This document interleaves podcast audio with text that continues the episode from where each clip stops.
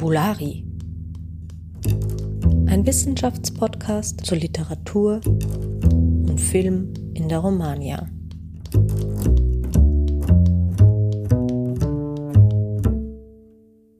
Hallo und herzlich willkommen zu einer neuen Folge von Fabulari. Meine Gästin ist heute Valeria Flavia Gubitosi. Hallo Valeria. Ja, hallo Theresa, schön heute bei dir zu sein.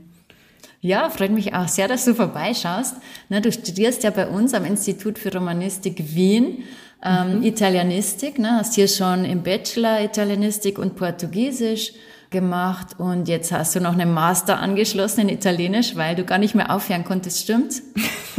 ja, schaut so aus anscheinend. Also vielen Dank auch für die Einladung und bin schon gespannt auf unser Gespräch heute.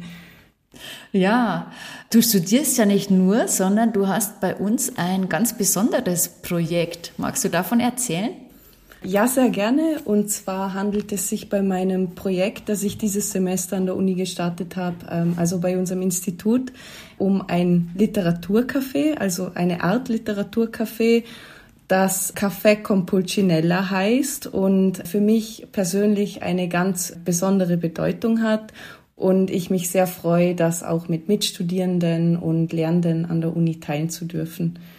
Mhm. Was macht ihr in diesem Café?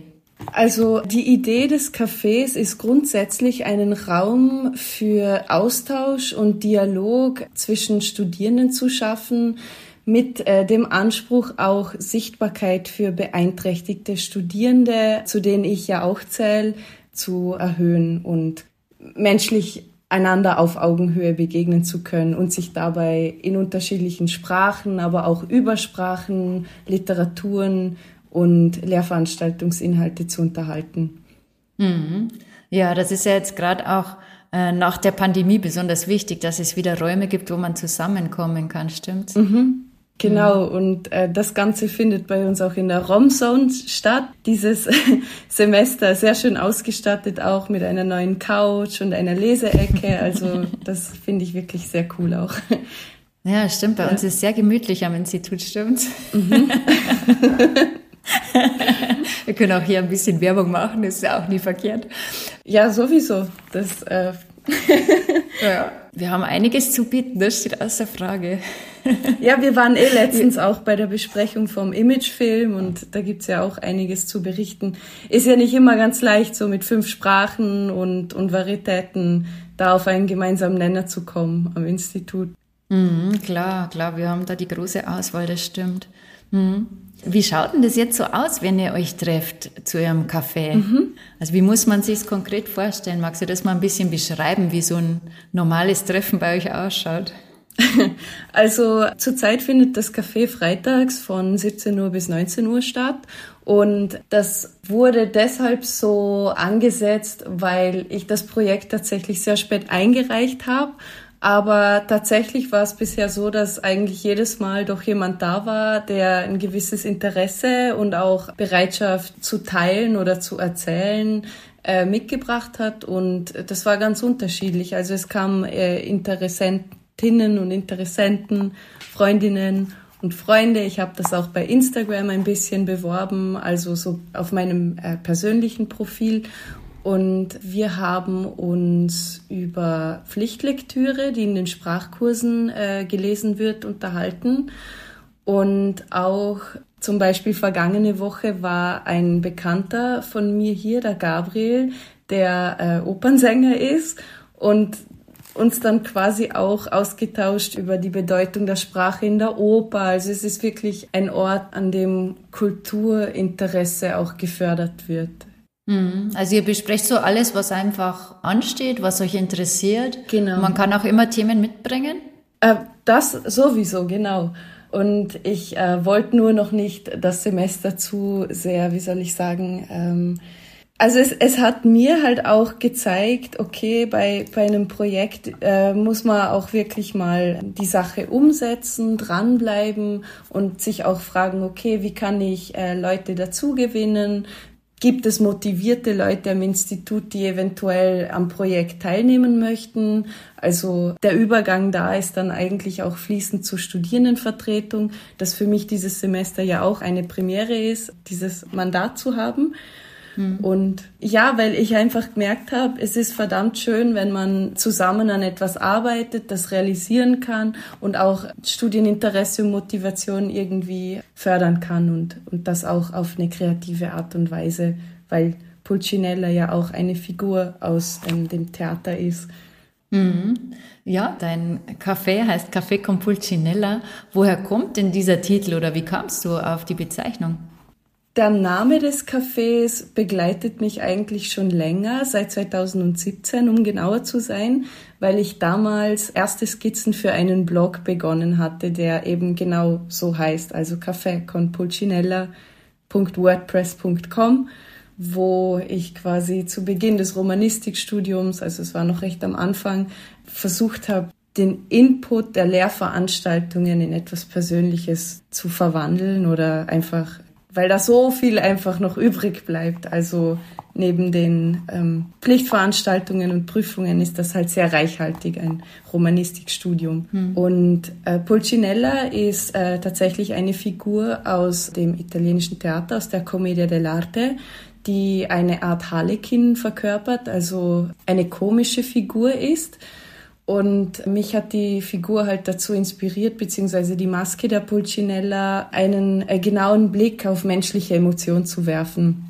Und das auch bei einer Beeinträchtigung, die Emotionen betrifft, äh, sehr von Relevanz sein kann. Also das einfach nur mal zu beobachten, zu reflektieren, zu schreiben und das Semester war ich eben persönlich so weit, dass ich mir dachte, okay, ich kann da mal einen Schritt in Richtung mehr Sichtbarkeit machen und bin sehr froh, dass positiven Anklang am Institut gefunden hat. Ja.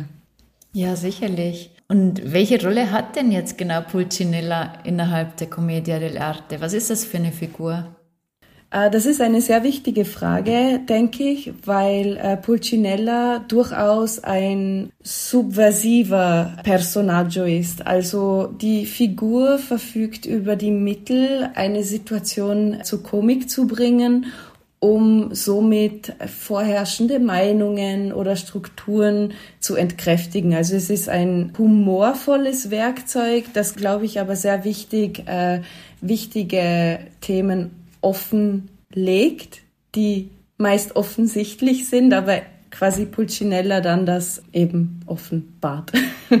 ja, und ich habe auch schon zwei Arbeiten dazu äh, geschrieben. Das eine war zu Machtstrukturen innerhalb der Commedia dell'arte, deshalb auch, daher rührt auch das Wort der, der Subversion weil das sehr wichtig ist, um in Dialogen auch auf Positionen aufmerksam zu machen. Und die andere Arbeit war auch zur Commedia dell'arte im Altwiener Volkstheater. Also meine Absicht ist dabei nicht, äh, Pulcinella als, als komischer Charakter oder als teilweise auch verrückter Charakter hochleben zu lassen oder zu feiern, aber dann in gewisser Hinsicht doch auch, weil seine oder ihre Rolle, das ist ja auch spannend, wegen dem Laut Pulcinella, das ja auch irgendwie auf Weiblichkeit rückschließen lässt, durch seine Komik beziehungsweise auch Tragikomik in der Lage ist, die Wahrheit zu sagen. Also manchmal ist die Wahrheit komisch, manchmal traurig, aber eben es braucht Leute, die dazu stehen und ja, so in meiner Welt sind das komische Figuren. ja. Äh, gewissermaßen so eine randständige Figur eigentlich, die aber dadurch einen besonderen Blick auf die Gesellschaft hat, sie irgendwie mhm. ihre Strukturen ausstellen kann, irgendwie kritisch auch beleuchten kann, hinterfragen kann vielleicht. Hm? Genau, also es ist so eben ein Offenlegen der Strukturen, genau. Und kurz ein paar Charakteristika von Pulcinella, also die, die Figur wird oft als sehr gierig, wollüstig und auch gefräßig beschrieben, spiegelt dabei aber auch so ganz grundsätzliche menschliche Bedürfnisse wider. Es ist natürlich sehr überzeichnet, aber ich glaube, Karikatur und Überzeichnung hilft uns auch, unsere eigenen Charakterzüge besser verstehen zu können. Also manchmal muss man muss es eben über, überzeichnet dargestellt werden, um überhaupt ein Bewusstsein zu schaffen. Das ist so mein, mein Gedanke dabei. Ja. Mhm. Und du hast ja gesagt, du identifizierst dich irgendwie mit Pulcinella.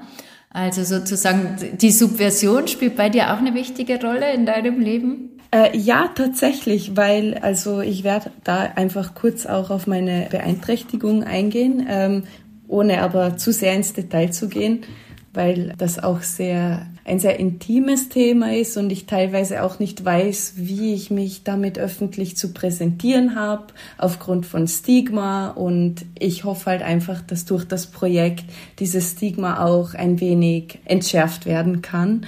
Also es hat sehr viel mit Sensibilität und Fragilität zu tun und ich glaube eben in Pulcinella spiegelt sich eben eine, eine fragile tragische, komische Figur oder ein Charakterzug von mir auch wieder. Ich versuche eben das schon zu distanzieren, also nicht zu sagen, ich bin Pulcinella, aber eben ich habe auch eine Maske hier äh, zur Hand, die eben Pulcinella ist und der Akt, sich eine Maske aufzusetzen und diese dann auch wieder abnehmen zu können, ja, ist so die Möglichkeit, sich über eine gewisse Zeit hin damit identifizieren zu können. Genau. Mhm. Also man könnte vielleicht sagen, mit eurem Café con Pulcinella seid ihr sowas wie Pulcinella für das Institut und für das Institutsgeschehen. Also mhm. ihr trefft euch, reflektiert über die Dinge und besprecht Dinge und äh, bringt sie da in neuer Weise irgendwie zur Anschauung oder zur Debatte. Und das, da seid ihr auch irgendwie ein wichtiges Reflexionsorgan für unser Institut. Ja, ich finde das sehr schön, äh, dass, dass du das auch so ähm, wiedergegeben hast. Also vielen, vielen Dank dafür. Wie gesagt, das Ganze ist noch am, am Wachsen und am Entstehen. Ich freue mich auch schon auf das Sommerfest, wo wir das äh, ein bisschen besser einbringen können. Und vielleicht noch kurz, wir hatten 2018 am Institut ein Workshop, wo wir ein Theater realisiert haben. Und irgendwie fände ich es sehr schön, wieder so etwas auf die Beine zu stellen. Und wenn Café con Pulcinella das unterstützen könnt, würde es mich sehr freuen. Mhm. Also ihr habt auch Zukunftsvisionen, wie es weitergehen soll. Genau. Mit dem Café. Okay, also wenn jetzt jemand Lust bekommen haben sollte, sich euch anzuschließen, magst du noch mal sagen, wo man euch finden kann und wann? Oh ja, sehr gerne. Also dieses Semester geht noch bis 30. Juni und das Café findet jetzt noch dreimal freitags von 17 Uhr bis 19 Uhr in der Romzone statt, also im ersten Stock. 17 Uhr bis 19 Uhr in der Romzone, erster Stock. Und ich habe einen Instagram-Channel, der Café con Pulcinella heißt. Das ist ein bisschen schwierig. Ich werde es jetzt nicht buchstabieren, aber. Wir können das in den Show Notes verlinken. Ach so, ja, sehr gerne, sehr gerne.